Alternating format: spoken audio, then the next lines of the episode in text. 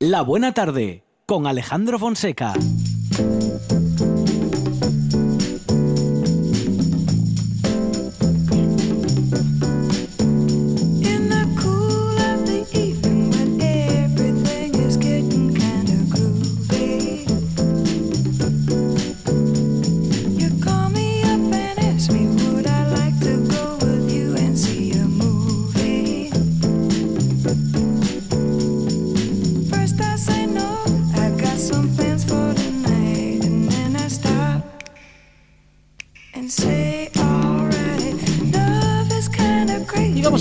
Hablando de consumo y vamos a hablar de las garantías que existen, que son obligatorias, cómo funcionan, hasta dónde llegan. Digo, las garantías de cuando compramos o incluso también cuando vendemos un automóvil ya sea nuevo o usado. Ana Belén Álvarez, ¿qué tal? Buenas tardes. Hola, muy buenas tardes. Ana Belén es eh, técnica en la Unión de Consumidores de España en Asturias, en la UCE, y claro, Ana Belén, son días en los que mm, se habla mucho de este tema, en fin, porque la feria de muestras en la que se compran tantos automóviles en la ciudad de Gijón ha pasado hace algunos meses y ahora empieza, bueno, pues a haber algunas dudas y algunas consultas a este respecto. No obstante, siempre es importante estar al tanto y que tengamos en cuenta cuáles son nuestros derechos como consumidores respecto de las garantías cuando compramos, ya sea un automóvil nuevo o usado.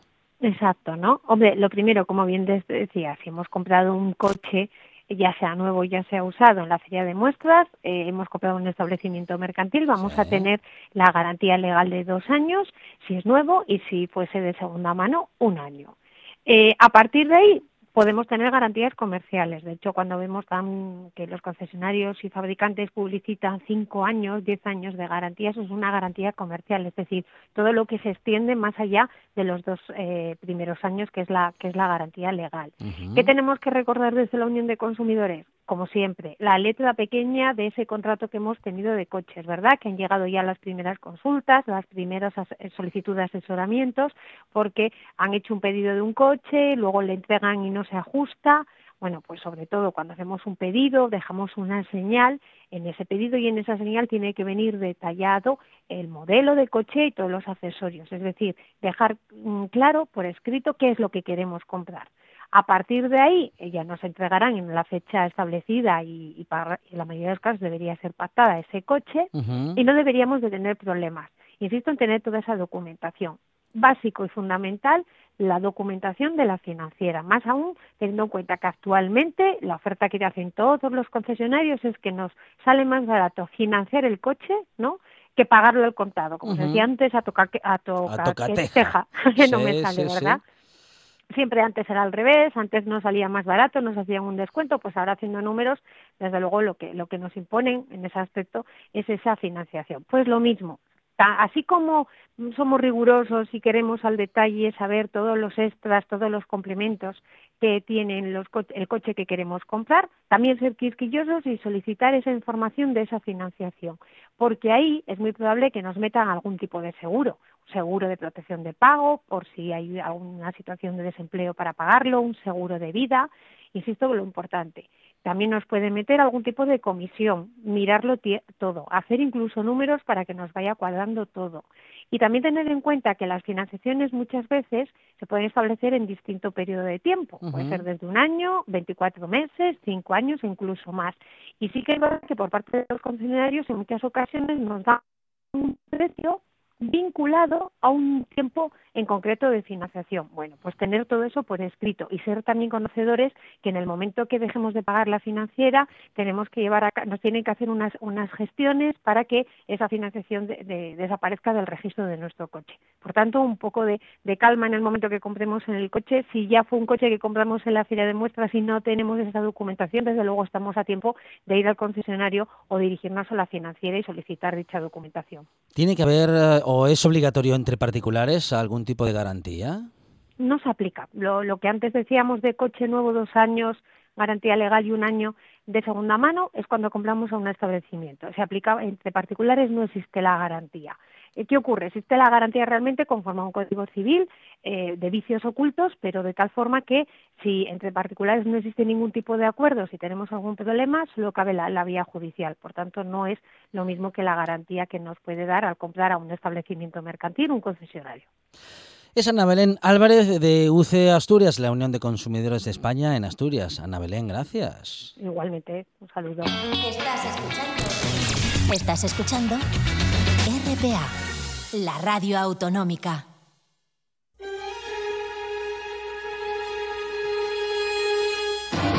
En la buena tarde.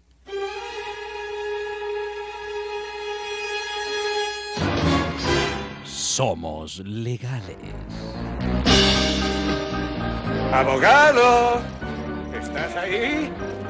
Abogado.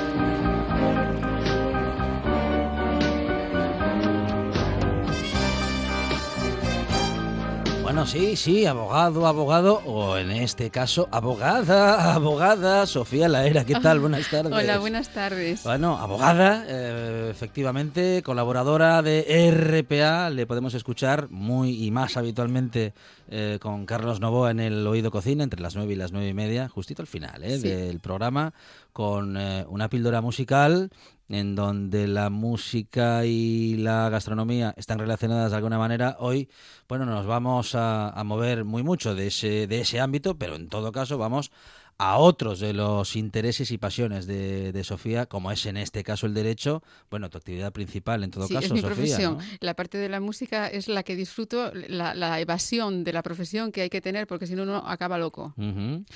Porque es muy estresante vuestra estresante. profesión, ¿no? Sí, la gente además lo tiene idealizado. La profesión de abogado no es tan glamurosa como parece. Y depende de cómo te lo tomes, pero como te lo tomes en serio, estas noches en vela, las cosas no se resuelven, muchas veces no depende de ti, depende de otros, en este caso de lo que vamos a hablar, incluso ni siquiera de jueces, depende de muchas cosas, hay, eh, es bastante complicado y por eso hay que tener una válvula de escape, es algo absolutamente imprescindible. Vamos a conocer hoy, el- bueno, si no se ha conocido ya, la sentencia eh, en el caso del pequeño Gabriel.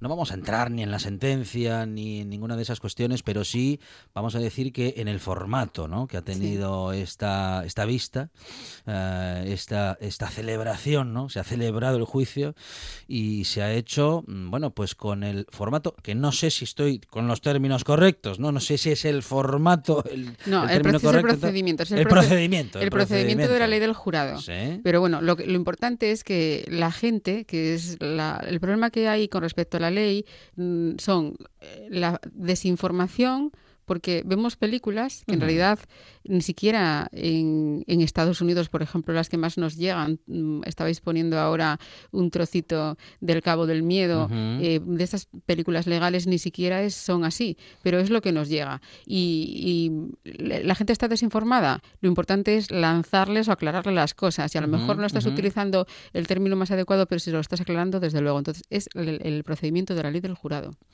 Y de eso vamos a hablar, del Eso es. jurado y de cómo funciona y, y de las diferencias. Vamos a decir que justamente de la, como, como comentabas ahora, ¿no? Tenemos una, como una referencia o un punto de información en las películas norteamericanas, sobre todo, Sí. que hay muchísimas películas sobre juicios, muchísimas películas que basan, eh, bueno, en fin, en ese género, en el de los juicios, en el Sí. de las cuestiones legales, todo el argumento, eh, bueno, muchas veces basadas incluso en hechos reales, pero Sí. aún así con el filtro del cine, con el filtro de la ficción, que basada en la realidad o en hechos reales, no deja de ser ficción, Sofía. Exactamente, porque además se altera, tiene, hay que crear el drama, el interés. En y yo, por ejemplo, lo que veo, y, luego me lo piden, yo he llevado algún tema de, tribunal de jurado y no puedes conseguir mm, pruebas. No. Las pruebas hay una fase de instrucción, una fase en la que se una fase en la que se recogen pruebas y luego ya es eh, la fase del jurado, que es una institución con la que yo no estoy en absoluto de acuerdo. Porque no, no eh, a ver, eh, pasar por la facultad para yo tener eh, todas las ideas que tengo y, y muchas veces te preguntan las cosas como te preguntan la hora, para poder tener toda esa información yo he tenido que estudiar, he tenido que asimilar y después de asimilar he tenido que aprender una carrera. Es una profesión que se aprende todos los días y muchas veces incluso tienes que estudiar. A mí me parece absolutamente imposible que nueve personas que se van a ocupar de el futuro de otra persona que además mm, puede ir a prisión, se está hablando de, de su libertad, sin tener conocimiento alguno de derecho, puedan tomar una decisión tan grave, porque el, el, procedimiento del jurado no se utiliza para cualquier procedimiento, son para delitos muy específicos y delitos de una especial gravedad. Los que, por ejemplo, no hay tanto tribunal del jurado para el caso de, del incendio, que también está previsto, sino lo que nos viene a la cabeza y es para lo que más se utiliza son para homicidio o asesinato. Y estamos hablando de una persona que mm, puede ser culpable o puede no serlo a lo mejor lo parece, pero quizás no. Y, y, de ahí va de las decisiones de personas que no han asimilado lo que a mí me ha costado tanto asimilar, en un momento va a depender su libertad. Es una decisión muy difícil um, para la cual efectivamente debieran de estar, en fin, no, no solamente suficientemente informados, sino que suficientemente capacitados. Claro, que hay un proceso previo en el que hay unas entrevistas, uh, a mucha gente, a muchos candidatos y candidatas a ocupar ese, en fin, un, lugar, una plaza en ese eh, en, ese mm, en ese formato otra vez el procedimiento, en ese procedimiento no pasa nada y, en qué cómo se hacen esas entrevistas cómo cómo se selecciona a las personas que van a formar parte de ese jurado y que al final van a ser las que decidan como dices nada menos que sobre el futuro en la vida de una persona. Pues hay una, cada dos años se renueva el censo y, hay un, sorteo, hay un programa informático que saca los nombres de un montón de personas. Algunas de ellas, pues a lo mejor, si no se ha actualizado, bueno, de, todos, de, cada dos años, pero puede haber personas que hayan fallecido, tiene que volver otra vez a, hacerse otro sorteo hasta que queden 39 personas. Y esas 39 personas eh, seleccionadas, no vale cualquiera, por ejemplo, las fuerzas y cuerpos de seguridad del Estado no pueden, las personas relacionadas con la justicia tampoco, tampoco puede el rey, tampoco puede pueden los ministros, mm, personas en, hay determinadas personas que no pueden ser jurado. Tiene que quedar 20. El día de la vista hay un tiempo en el que las personas seleccionadas pueden presentar algún tipo de alegación, pues que tienen a cargo familiares, que ya han sido jurados en los cuatro años anteriores, que tienen algún tipo de incompatibilidad o que viven en el extranjero. Y mm, una vez allí, en el, día que, he programado para la vista, están, hay 20 personas y los abogados, el acusación particular, si la hubiera, que en algunas ocasiones no hay acusación particular, está el fiscal solamente. El fiscal del Estado en este caso. El fiscal, el fiscal. El, fiscal, El fiscal, el fiscal. El fiscal. Eso, el fiscal del Estado es un término. ¿Ves lo, que estábamos comentando? Fiscal del Estado en realidad es el Ministerio Fiscal, que es el una especie de abogado, por decirlo de alguna manera, porque va a tener que representar, va a tener que, eh, velar por el interés del derecho protegido. En este caso, pues la vida de la persona si se trata de un tema de asesinato. Entonces, puede acusar, puede no. Todo el mundo ve a los fiscales acusando, no necesariamente. Eso es un tema también bastante largo y de otro programa, pero, pero vamos a centrarnos aquí. El fiscal y luego está el, abogado de la defensa. Y de esas personas van a tener que quedar nueve y dos de reserva. Nueve que van a ser de jurados, que puede pasar cualquier cosa durante el, tiempo que dure, entonces van a quedar estas otras dos personas de reserva. ¿Y cómo se seleccionan? Pues les hacemos preguntas. Por ejemplo, vamos a suponer que se trata de un tema de asesinato en el que ha habido unos malos tratos hacia una mujer. Mm, ¿usted sería, se consideraría lo suficientemente objetivo tratándose de que esta persona le ha pegado a una mujer, pues a lo mejor te dicen no, porque yo esto lo he visto en casa y no voy a ser objetivo. Otras personas dicen sí. Al final tiene que quedar nueve. Y de los nueve, la criba no es por conocimientos o por asimilación, sino algunas veces los tienes que dejar porque yo, por ejemplo, no dejaría ninguno. Algunas personas se nota que están allí por puro morbo no por hacer justicia, porque además encima después no van a estar aislados, que esa es la diferencia con el jurado que en Estados Unidos. Sí, sí, ellos están aislados totalmente durante el tiempo que dura el procedimiento. ¿Para qué? Para que no haya una intoxicación, no se vean em, involucrados en, en opiniones personales por la prensa, que no vayan a casa y que digan, oye, pero a ti no se te ocurrirá, porque claro, todos nos formamos una idea. Tú lees los periódicos y cosas sobre temas que nos afectan personalmente, por ejemplo, el tema que se falla hoy, el tema de Gabriel Cruz. Eh, a ver, es la muerte de un niño, es el asesinato de un niño, eh, es algo que nos toca a todos la fibra sensible y hay muchas veces ganas de venganza. De hecho, mm, la ley de la, prisión permanente revisable se ha solicitado precisamente por eso, no, no por buscar la justicia, sino la venganza, porque son, son crímenes que son especialmente odiosos. Eh, son, nos hacen a todos, eh, nublan la razón. La razón va por un lado y el pensamiento va por otro. Y, y yo entiendo que un juez sí que puede con independencia de que sea una persona, sí que puede aislarse y sí que puede ser más frío, más frío, bueno, más frío en el, sentido de ajustado a la legalidad para tomar una decisión, cosa que una persona de la calle que está intoxicada, como decimos, por medios de comunicación, por los familiares, no se te ocurrirá ponerte de su parte y por otra serie de cosas y además no ha asimilado los conceptos, yo entiendo que no va a poder tomar una decisión justa, acertada. y un juez o una jueza también adquieren ese conocimiento, vamos a decir, no sé, conocimiento, técnica, manera de encontrar eh, pues la suficiente como decías, ¿no? Frialdad o la, eh, el suficiente juicio, justamente, nunca mejor dicho, para decidir, eh, bueno, conforme a derecho y aislarse de cualquier otra cuestión, en fin, emocional, por ejemplo. Hombre, vamos a ver, yo no sé exactamente dentro del temario, porque no lo he preparado el, temario de judicaturas, cómo lo hacen, pero evidentemente ellos tienen que ir por hechos concretos. Y te digo, yo soy abogada, 20 años de ejercicio de la profesión, y a lo largo de los 20 años empiezas a ver las cosas de una forma diferente. Y, y aunque pienses esto, buf, pues qué sinvergüenza o qué mala persona o lo que sea, pero no merece esto. Y lo ves y lo ves de esa manera. Aparte de. Mm, para eso está la defensa y para eso está la acusación particular. Hay, un, hay un, una norma objetivamente considerada justa.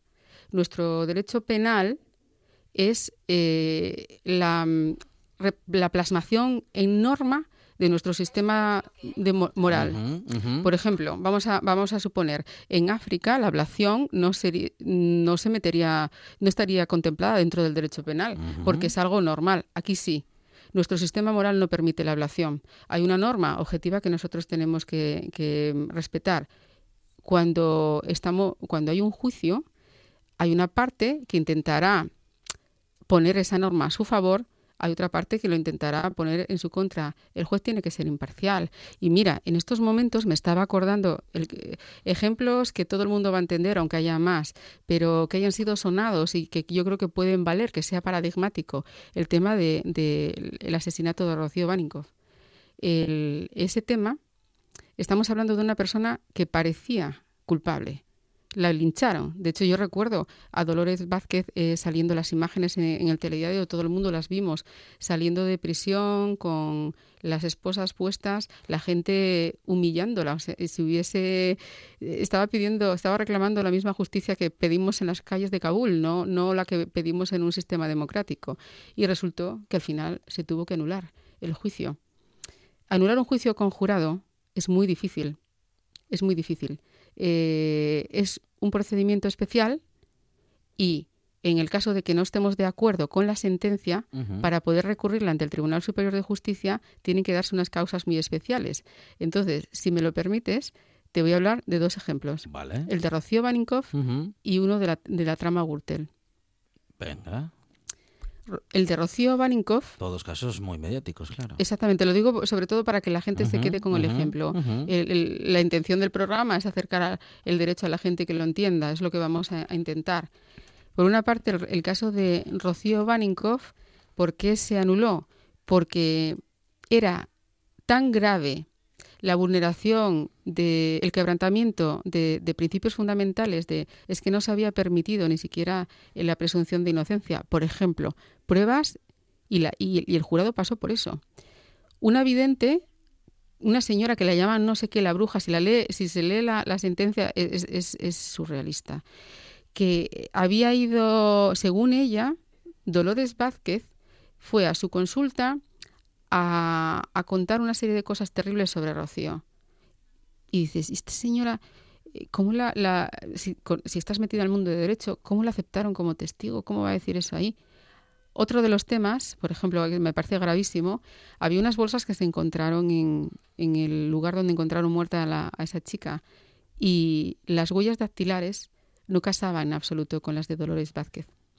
El contenido de las bolsas eh, el abogado de la defensa lo que, lo que solicitó fuera que se, fue que se cotejara. Porque si yo estuve ahí, ahí está mi, mi huella y, es única. Todos tenemos, no hay huellas eh, eh, parecidas. No, o sea, es única, es nuestra seña de identidad. No se permitió por parte del juez. las rodadas del coche no se correspondían con las rodadas del coche de esta señora. Es que ni siquiera se pudo probar que ella hubiera podido alquilar otro coche.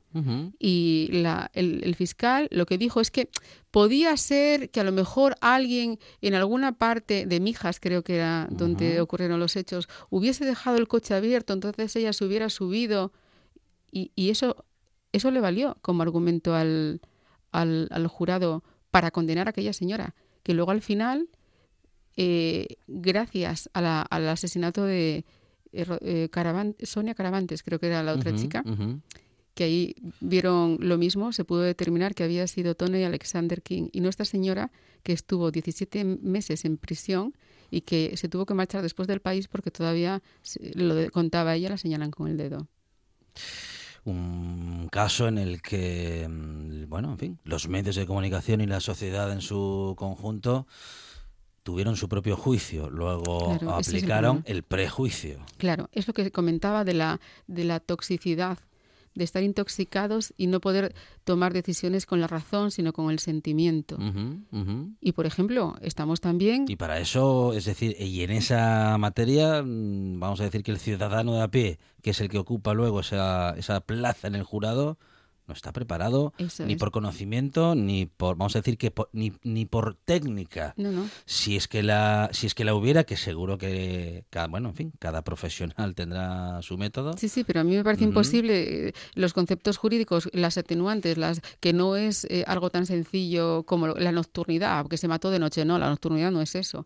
Eh, pero mm, cómo, cómo cómo se te queda y luego al final en el momento que aparece un concepto lo sabes bueno pues pues por la práctica, pero eso te lleva un tiempo. Y vamos a hablar, por ejemplo, también del tema de, la trama Gürtel, cuando Camps y, su socio eh, fueron juzgados por, por mm, eh, habían recibido unos trajes de una determinada marca, el tribunal del jurado los absolvió, según él por falta de pruebas cuando yo, vamos a ver, yo estaba escuchando y estuve siguiendo las sesiones del juicio y vamos, blanco y en botella y no dejaron el DNI en el sitio como torrente de milagro. Y, e, era algo obvio y en, otras ocasiones, y un, juez...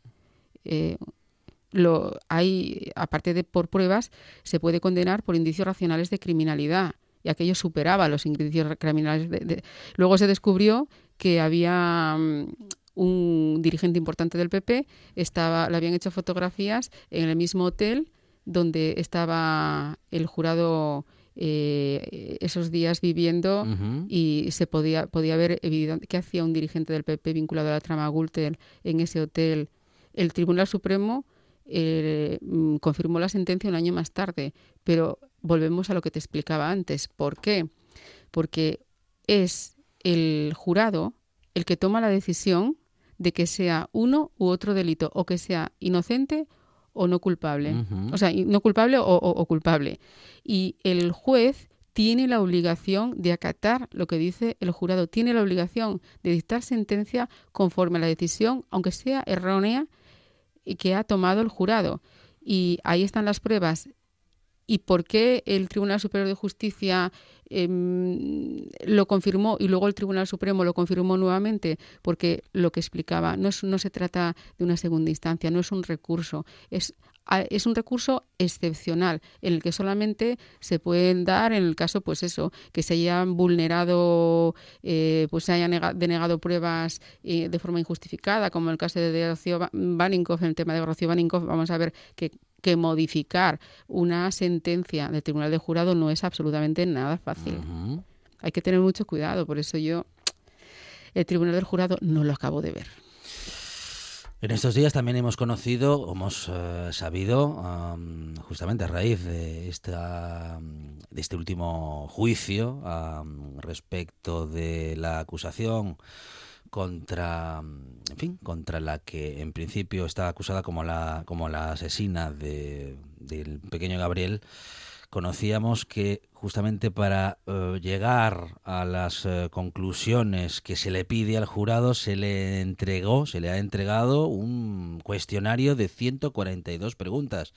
¿Cómo son esas 142 preguntas? Bueno, es que este es un tema muy largo y eso va a depender del juicio. Eso es la instructa del magistrado ponente. ¿Qué es esto de la instructa? Pues el magistrado, estamos en la audiencia provincial, no estamos en un juzgado, y son tres jueces. Y hay uno que es el que va a poner la sentencia. Pues este juez, como va a tener que poner la sentencia en función de lo que le diga el jurado, lo que hace es escribir en un papel, le dice, eh, esto eh, tiene que, mm, a ver, eh, por una parte creo que uno de los, la acusación particular pedía asesinato y su, la, defensa, homicidio. Bien, entonces, si el jurado considera que es homicidio, esto es el homicidio. Si considera que es asesinato, esto entonces lo que tienen que poner es la cruz delante de y luego de, lo que consideren si es homicidio o asesinato. Y luego dice, eh, tanto una, cada una de las partes dice que hay tales atenuantes y tales agravantes. Entonces, el, lo que el, el magistrado ponente hace es en ese papelito explicar de alguna manera si ellos consideran que está el atenuante de tal, pues tiene eh, eh, esa es la definición que no está la atenuante, entonces tiene que elegir eh, otra opción. Es simplemente darle a la X, estar mirando todas y cada una de las cuestiones y de los hechos probados. Si se ha probado que ese día esa chica estaba ahí, si no se ha probado que esa chica estaba ahí, entonces ellos pues van poniendo la X delante, o sea, de las instrucciones, de las explicaciones. Ha sido un juicio largo, porque ha habido muchas cosas, no todos los juicios son así. Hay juicios con jurado que se solventan en una mañana, hoy mañana y media. Entonces, a lo mejor la instructa del magistrado ponente, el papelito en el que el magistrado les explica cada una de las figuras jurídicas que son cada una de las figuras para que pongan la X delante, pues igual eh, es mucho más breve, es a lo mejor de cinco, cinco folios. Porque es, es el magistrado el que les aclara la diferencia, por ejemplo, entre homicidio y asesinato. Sí, pero claro, es eh, en el momento que se finaliza el juicio, el magistrado tiene ya la instructa, ese papelito, ese cuestionario, para que se llama así, pero vamos, el cuestionario, para que todo el mundo se entienda. Se dirige al, jurado y les explica, si ustedes consideran que esto es un homicidio, tiene que marcar la opción B. Si consideran que es un asesinato doloso, la opción X, la, C o lo que, la que fuera. es un momento. En ese momento, con toda la carga mental, el que no, que, te lo tienes que mirar sobre un papel, que te lo tienes que estudiar, que te lo tienes que asimilar. Mm, esto no es como 12 hombres sin piedad. Que ahí, para que vean la gente esta extraordinaria película y obra de teatro. Es una obra de teatro increíble. Increíble. Llevada al cine. Bueno, que encima... para que vean que algo elenco. que parecía algo evidente, mm, mm. totalmente evidente, en el momento en el que uno se pone a pensar, Podemos estar delante de un asesino impasible, de una persona despreciable, pero también podemos estar delante de una persona que cometió un error o de una persona totalmente inocente que aparentemente es culpable. Entonces, eso es que yo a mí me parece una responsabilidad. Yo no puedo ser jurado porque soy abogada, pero no quisiera. No quisiera, si no fuera abogada no me gustaría que me, que me seleccionaran como jurado. Es una responsabilidad tremenda. Y puede eh, quienes han sido, bueno, quienes hayan sido seleccionados por ese sorteo, ¿hay alguna manera de, en fin, de no convencer para no ser parte? Bueno, desde que llega la carta diciendo, es usted uno de los 39 seleccionados, y no para un sorteo de un jamón, sino para el sorteo de estar es cuando ellos tienen que exponer algún tipo de, excusa. Pues yo tengo que cuidar de mi madre, voy a estar fuera, voy, tengo una determinada enfermedad o lo que sea. Y, la segunda parte es de, lo, de todos esos siempre tiene que quedar 20 siempre tiene que quedar 20 y es en la sala antes de empezar, como explicaba antes, cuando nosotros hacemos preguntas. Yo recuerdo en un tema de jurado que dijo uno, mira, yo en estos momentos me cae tan mal este señor que lo iba a condenar sobre la marcha, así que yo no soy la persona más adecuada. Evidentemente, excusado estaba. Le dices, no, pues ya está. Y luego al final eso te van quedando, te van quedando, pero eh, la sensación de, ¿va a ser imparcial, va a ser impasible? No a mí no me ha quedado nunca esa sensación.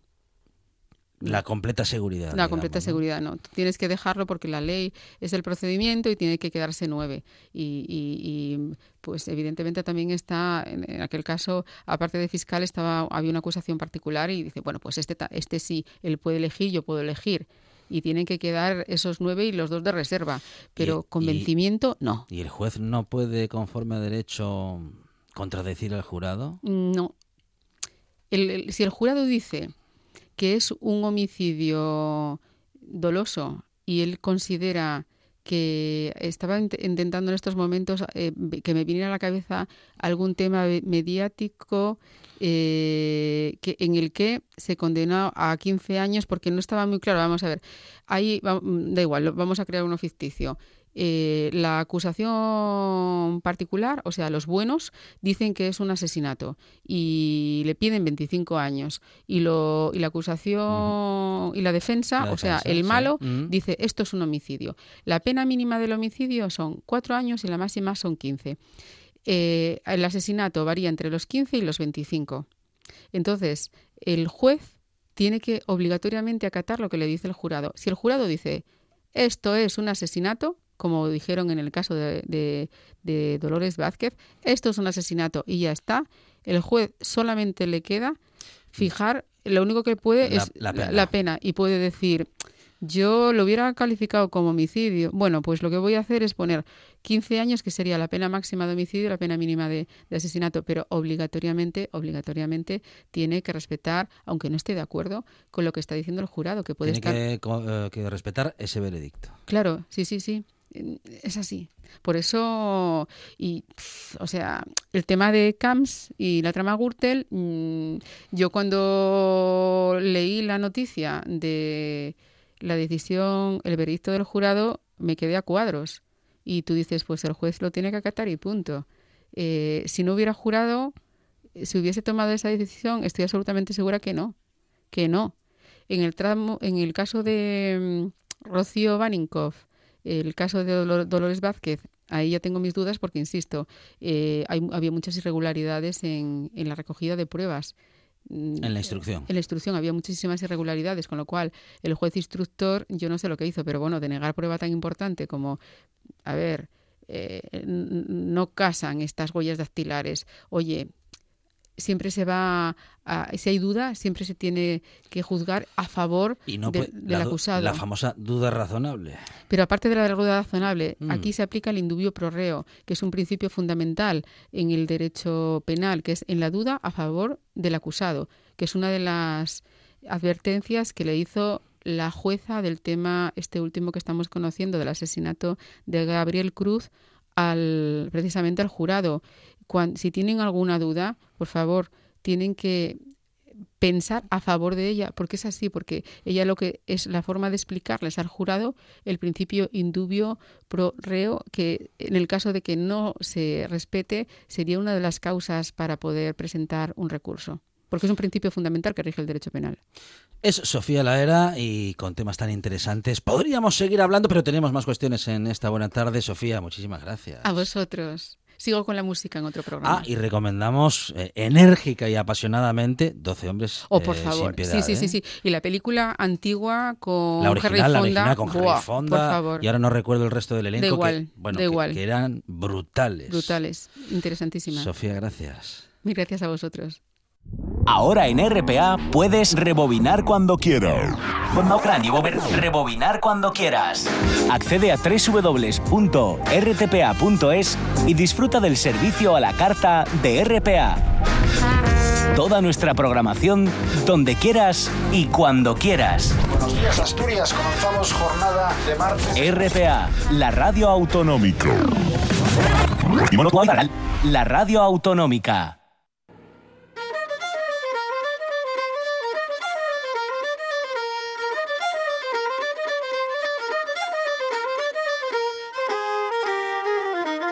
La Buena Tarde con Alejandro Fonseca.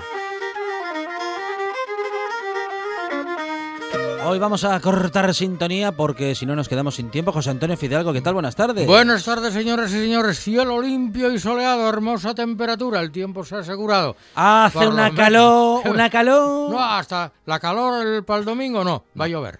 No me Sí, diga. sí, claro, los Sí, hombre, fines de sí. semana sí, no. Claro. Tiene que llover. Creo que ayer en Valladolid hizo un Sí. tormentón que se abría el cielo por todos los lados. ¿Ah, sí? Sí, echa- echaba agua, aquello, me echaban los angelinos a punta ¿Eh? pala, jugaban a los bolos, aquello era una cosa impresionante.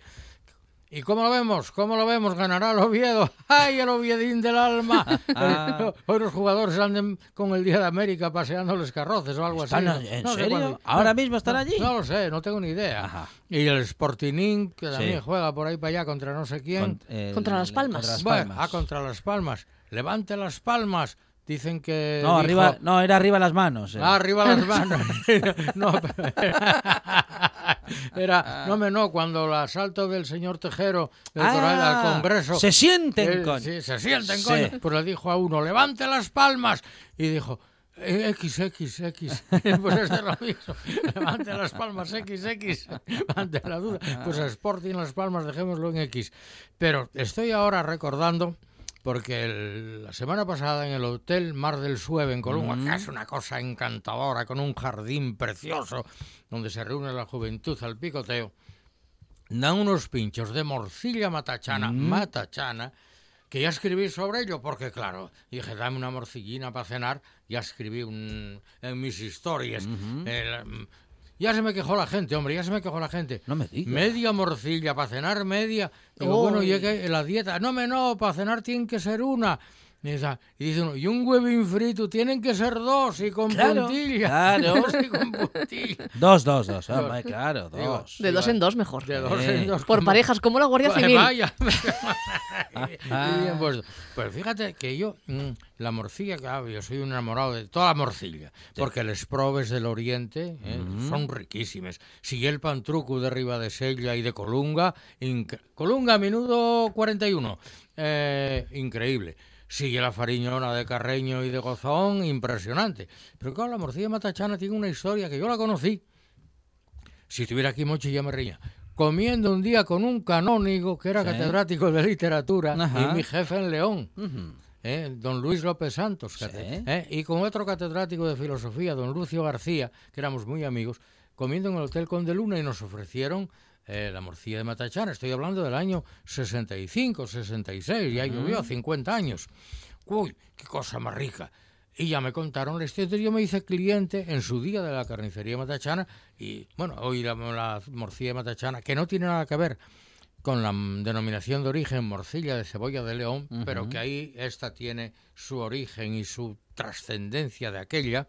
Eh, pues bueno, y soy un enamorado. Yo no sé, Arancha, ¿a ti te gusta la matachana? A mí me encanta. Eh, Me con encanta. huevinos fritos y patatas fritas. Con un huevín frito de al un lado, tartar, bien, claro. con una buena puntilla. Ay, con Uh, puntilla. Suave, claro, ¿eh? Un plato suave, ¿eh? Un Sí, plato sí. suave. Sí, sí. pero, Es para luego dormir bueno, bien. pero ahí te lo ponen en, en el Hotel Mar del Sueve, que ya digo que es un encanto de hotel, de todos los jardines. Eh, en- como si fueran canapés, porque claro, la morcilla matachana es tan suave, tan suave, que es como un canapé. Mm. Y yo, pues, eh, quisiera tener al teléfono a hoy al, al matachanero de hoy. Javier Pérez, ¿qué tal? Buenas tardes. Hola, buenas tardes, ¿qué tal? Encantado de hablar con vosotros. Un saludo desde León. Bueno, muchísimas gracias. eh, El Me gusto. llamo, me llamo Víctor, perdona, ¿eh? Ah. Víctor Pérez. Tengo un hermano que se llama Javier también, pero Ah, yo no dije, soy yo. pues el, el error fue mío que dije Javier en vez de Víctor. ¿Eh? Nada, no pasa nada, Fidalgo. Buenas tardes. Bueno, o sea que quedó todo en la familia. ¿Eh? Que Javier y Víctor queda todo en la familia. Se queda toda la familia, Ah, sí, bueno. sí, sin ningún problema. Yo contesto por Javier también si hace falta.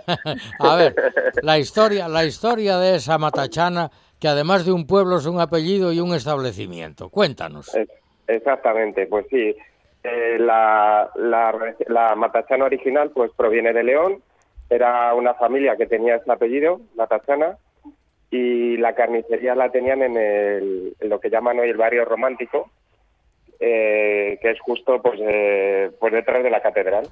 Y bueno, pues tiene más de 100 años eh, lo que es esta empresa y hace ya como 15 años la cogimos nosotros eh, con empleados que tenían ellos, los antiguos Matachana, porque ellos ya decidieron dejarlo y nos daba pena que un negocio así, pues oye, quedara en el olvido cuando, oye, está es un orgullo para los leoneses eh, hablar de Matachana, ¿no? Y pues la tradición que tiene y luego en Asturias sobre todo, pues el nombre que tenemos allí.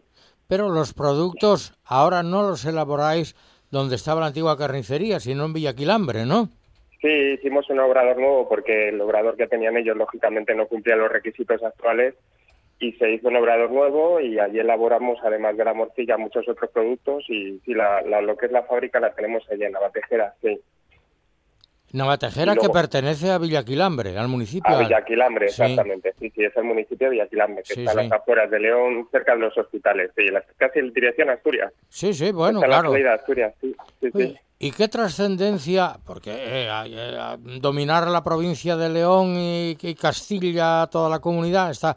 Pero la vertiente asturiana, a ver, ¿qué, ¿hasta qué punto Matachana también copa o invade o se prolonga, se extiende por el mercado de Asturias? Pues por toda Asturias, porque la verdad es que eh, como Asturias y León somos como hermanos, yo creo, o casi, casi, o si no lo somos, está ahí muy cerquita, pues en, en lo que es el nombre de Matachana se conoce mucho en toda Asturias y la verdad es que la comercializamos por toda Asturias. Nos llaman desde bares o particulares, enviamos pedidos a toda España, ¿no? Mandamos a todos sitios, hoy han salido, por ejemplo, a Andalucía, han salido a Madrid, a Barcelona, Asturias me ha llamado una señora también de Oviedo que quería morcilla, a ver si se la podíamos mandar a su domicilio, o sea que se envía a todos los sitios, sin ningún problema. Hoy día no hay distancia. No, la- una pregunta. La matachana, la morcilla de matachana, prácticamente está tan picada, tan picados, tan menudos los ingredientes y tan amasados que aquello más que una morcilla es como un paté. Sí, es, es una especie de paté, sí, porque la vendemos, eh, tenemos dos variedades de, de venta, ¿no? Uno que es más casi para hostelería, que es en cubos, que comercializan cubos de 3 y 5 kilos, y lo que es es como una especie de paté. Aquí en León se le llama mondongo a la, a la carne de la morcilla. El mondongo. El mondongo, sí, en sí, con Andalucía- ese nombre. Y en, ah, en algunos países de Latinoamérica a los callos se le Sí, dice Al mondongo. mondongo también, sí, hombre, sí, sí. Ahora, y en Galicia es el amoado, el, el amasado, ¿no? Sí, sí, sí. Claro, sí, sí, pues así se le denomina aquí mondongo y cuando nos llama algún cliente de hostelería nos dice, oye, mándame un cubo de mondongo de 3 kilos, de 5. Oye, y una- es muy práctico porque ya va, va cocinada y cocida, entonces simplemente hay que darle un calentón. Claro, pero una pregunta, o, dos preguntas. Primera, que enraiza con la forma de hacer el, el amasado, el mondongo también aquí en Asturias, cuando les mondongueres, porque aquí quienes ha- hacía eh, la morcilla y los chorizos, las mujeres que había en casa especialistas eran les mondongueres. ¿eh? O sea que Sí. la palabra no es solo leonesa, también es asturiana. Cuando una vez que Sí. se hacía el amasado, eh, Normalmente en la parte superior del barcal del- donde se hacía esto, mm, se dibujaba con la mano una especie de cruz y arriba, en el centro de la cruz, se ponía una cabeza de ajo. ¿Para qué? Eh, la cruz para que Dios bendijera el amasado del chorizo, de la morcilla, y segundo, Sí. la cabeza de ajo para ahuyentar a las brujas. Eso, eso se hace en León. No, eso no, no lo conozco, de verdad, no, no vendría mal tampoco, porque brujas hay unas cuantas por ahí, ¿eh? Ah, uy, uf, uf, ya lo dicen en Galicia, Sí, sí. ¿eh? No queremos unas, Sí, no queremos unas meigas, pero a ver las ailas. Este, Exactamente, oye, y otra cosa curiosa, porque de la matachana se fríe la pasta, la tripa, ala, se tira. Sí, sí, sí, es verdad. Eh, la- lo que es la tripa se quita porque mucha gente tiene la idea de cocerla y, no, y la morcilla nuestra ya está cocida. Después de embutida en tripa y el guiso, primero se cocina lo que es la pasta de la morcilla, luego se embute en tripa, luego se procede a cocerla. Entonces ya está cocida lo que es la morcilla, no necesita volver a, a cocerse. Mucha gente la quiere cocer con tripa y al final se acaba reventando y, Claro. y, pues Lo- no queda muy bien. Entonces lo mejor es quitarle la tripa directamente y darle un calentón en la plancha en microondas y ya está, ya consumir. Lo que sí he visto en Porque claro, ya sabes que un- cuando una cosa coge fama, trasciende, trasciende y todo el mundo se dedica a copiar con comillas la, el producto, ¿no? Y he visto que en algunos sitios hacen esta morcilla de sangre y de cebolla y le añaden harina de maíz. Eh, En otros sitios le añaden harina de trigo, en otros sitios miga de pan. Sí, sí, sí, sí, hay diferentes tipos de morcillas, ¿no? Y hay en algunos lugares que la hacen dulce. Bueno, echan sí. pasas y le echan otras cosas. Sí, aquí no, aquí no hace falta, no. No. Además es lo bueno de esta morcilla que es sin gluten, entonces al no llevar ningún tipo de harina ni nada, pues la puede consumir cualquier persona. O sea que los celíacos se pueden poner como el Kiko. Se pueden poner morados sin ningún problema. No Arancha, ningún tú problema eres no celíaca. ninguna- No. Ah, no, Arancha. Adiós, gracias. Arancha no es celíaca, pero bueno, eh, o sea, te pones como el Kiko igual, Totalmente. como tiene que ser. Con todo. Oye, eh, oh, si decías tú la morcilla dulce, yo he comido morcillas de arroz que aromatizan con canela por la zona de Burgos y por ahí. Caray, y yo cada vez que las como creo que estoy comiendo arroz con leche, pero en negro. Me saben arroz con leche, claro. Morcilla de arroz con, con canela, ¿no? Incluso hay la morcilla de calabaza, ¿no? Que, Sí, que puede que no hombre. lleve carne incluso, pero, sí, pero sí. sí. que tiene, no sé cómo lo consiguen, un toque a morcilla. El que calabazón. Sí, eh, con calabazón Bien. aquí. Y en En Murcia y Andalucía. por ahí hacen una compera también, en Murcia Sí, o fíjate. por la zona de Levante hacen una compera que también debe estar muy rica, sí. Y en Extremadura hacen también tipo morcilla utilizando patata, Que luego embuten con la sangre, la cebolla, tal, pero engordan con patata porque, claro, eh, sale más barato. es una forma de espesar el contenido. Bueno, eh, Claro. o sea que aquí en Asturias y en establecimientos comerciales, grandes superficies, medianas o más chicas, se puede adquirir. Eh, nosotros no la comercializamos a ninguna cadena de supermercados ni nada. No. Eh, no, no, preferimos, eh, pues eh, tenemos tiendas eh, por toda España, bueno, hay clientes que tenemos tien- tienen tiendas pequeñitas y tal, pero preferimos comercializarlo en establecimientos tradicionales. Porque luego las cadenas de supermercados siempre tienen un poquito a deteriorar el producto, ¿no? Eh, Bueno, Se piden más precio, más precio y nosotros no queremos cambiar la fórmula de, de fabricación ni nada.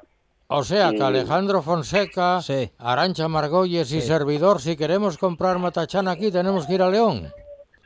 Pues venir a daros un pasito León o me llamáis por teléfono o bien a través de nuestra página web que tenemos morcillamatachana.es o, o tres dobles al Corte León, que es de nuestra carnicería donde también comercializamos la morcilla, corteleón.com, que tenemos tienda online y nos podéis o bien a través de la web o llamarnos por teléfono.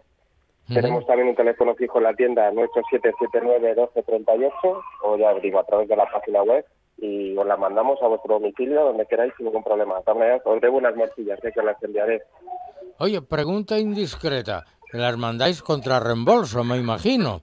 Sí, claro. Al módico, precio, al módico precio de... Pues poquito, los portes suelen ser pequeños. eh, eh, depende un poco la cantidad y el sitio, pero sobre 12 euros nos, viene- nos viene costando, 12, 15 euros los portes. Y luego son pedidos grandes de más de 200 euros, cuando hay gente que ya nos pide también más cosas, cecina, un jamón o chorizo o carne, que también comercializamos la carne que, que, que matamos nosotros y nos la crían particulares. Pues subiendo de 200 euros ya los portes los cubrimos nosotros. Ah, caray, o sea que... Puede Pero carne, carne de carne de vacuno, de ovino, Sí, de... de todo, sí. de de- tenemos de cordero, de lechal de aquí, de la zona de León, Oh. de Tierra de Campos, la ternera de aquí, carne de vaca, de buey, de todo. Y luego todos nuestros embutidos. Y mucha gente, hoy por ejemplo hemos hecho un pedido para una clienta de Madrid, nos pide la, nos hace la compra del mes, se lo envasamos todo el vacío en paquetitos como nos lo pide y ya está, y se lo enviamos a su domicilio estupendamente. Caray, yo sa- sabía lo de la matachana, pero tanto, tanto, tanto, déjame un poco más, así como decimos en Colunga, apustamau. Sí, sí, pues nada, ya sabéis, cuando Eh. queráis carne buena y buena morcilla y buen embutido, sin ningún problema, entréis en nuestra página y os lo enviamos encantado. Hombre, pues igual organizamos una excursión a Alejandro Arancha y el bárbaro de- del Monchi, que no está aquí, debe estar vendiendo el libro que escribió sobre Kini. Sí. Y- y- Pues igual estuvo, pues estuvo hace poco tiempo Monchi Álvarez en León, justamente. León? Sí, sí, sí. Caray. Mira, Igual organizamos una excursión y, y cuando vamos. queráis, yo estaré encantado de invitaros a comer por ahí y, y que probéis la morcilla en algunos restaurantes de aquí de León que no la Oh. consumen, que son muchos. Ah, Yo, yo cuando trabajé en Sagún tantos años, yo era un cliente asiduo de dos restaurantes, el Besugo y la Gitana, uno frente al otro. Vaya. por dos clientes nuestros, mira, el besugo y la gitana, sí. Ay, qué bien Son se comía, ¿no? los más clásicos de León. Sí, de- bueno, ¿verdad? pues fíjate tú, te estoy hablando. Me acuerdo un año por Viernes Santo que s- se me ocurrió pedir callos. Era ayuno y abstinencia. Y a mi lado había un cura comiendo callos, por eso los pedí. Nos- se, uy, uy. se nos había olvidado que era ayuno y abstinencia. ¿Qué callos ponían en el besugo? Dios, y qué mollejas. Dios mío, y qué rabo de toro. Y en la gitana, Qué qué, bueno. bien se comía en la gitana. Se madre come muy mía. bien, pues sigue igual de bien. Sí, sí, además Oh. no han cambiado nada. ¿eh? Si vas, no te, te vas a acordar de ellos perfectamente porque lo que es el establecimiento no, no lo han retocado casi. Uy, y hacían que una tortilla de besugo, un escabeche impresionante. Sí, sí, se ve que te gustó, ¿eh? porque ha pasado tiempo y sigues acordándote. ¿Es algo? Y ahí en el barrio húmedo había un restaurante ya cerró que se llama, lo llamaban el Polvos, pero se llamaba Casa Emiliano, que preparaban unas ancas de rana al ajillo, que aquello era una maravilla, ¿eh? pero una maravilla. Madre mía, sí, sí. Ese no le conocí, ¿ves? Sí que ya No, existe, ¿no? cerró hace ya muchísimos años, claro. Y había sí, una sí, sí. librería de viejo allí, muy cerca del Besugo, haciendo esquina en, en donde el barrio húmedo, en la plaza, Sí. que Sí. oh, yo he comprado muchísimos libros allí, muy buenos, ¿eh? de librería de Sí, viejo. sí, sí. sí, qué bárbaro. Eso por, eso por desgracia, las librerías cada vez hay menos. Que Es una pena. Sí, bueno, eh, no me hables de libros y de León que me pongo nervioso. Pero, pero, ¿qué te iba a decir? O sea que el comercio matachanero, viento en popa toda vela, no cruza el mar si no vuela un velero bergantín. Más o menos, sí, ahí estamos. Sí, ahora tenemos la tienda, la cambiamos de lugar y, y la tenemos en la zona más nueva de León, que es en, en el barrio de Eras de Renueva, donde está el edificio de la Junta, detrás de los San Ah, sí, detrás de San Marcos.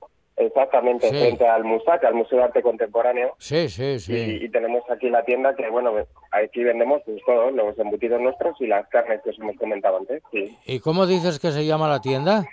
Al corte, todo junto. Carnicería al corte, Ah, al corte. ah, al corte, sí, sí, sí, al sí, corte, sí. sí, sí, sí. Qué y bien. tenemos aquí pues un rótulo muy grande y pone carnes al corte y embutidos Matarjana, elaboración propia. Sí. Qué bárbaro. Aquí es donde comercializamos todo. Pues ya te digo, tienes un cliente que no sé dónde lo saca, el mar, el Hotel Mar del Sueve en Colunga, Sí. que ya digo, a la clientela tiene un jardín precioso con mesas y tal, y de vez en Sí. cuando pasa sus bandejitas con tostas pequeñitas de, de matachana, entre otras cosas, ¿no? Sí, sí, sí. Y prepara, un- y prepara unos mojitos que no veas. Oye, bueno, la- no es mala combinación, la morcilla y el mojito que Hombre, está bueno. hombre. No, hombre. Había un, había un, un canónigo, Díaz Monar, se llamaba, ya murió. Comía mucho en el Rocha, ¿te acuerdas? ¿Tú conociste ese restaurante? El Rocha, El ¿no? Rocha me, me Bueno, suena, no, sí, ahí. no soy muy mayor, Bueno, soy joven. eres No, muy no, joven, no. claro. Pues este, yo Sí. tengo todas, todos sus libros de poemas y de vez en Sí. cuando cita comidas leonesas. Y cuando habla de la morcilla de León, parece que se le hace boca de canónigo. ¿eh? Víctor Pérez. Víctor Pérez, el matachano ah, por excelencia. ¿eh? Eh, bueno, pues nada, hay que meterse entonces en qué dirección, en qué página para poder comprar matachanas. Sí, en www.morcillamatachana.es o www.carniceriaalcorte.es. Víctor Pérez, compañero, gracias, un abrazo.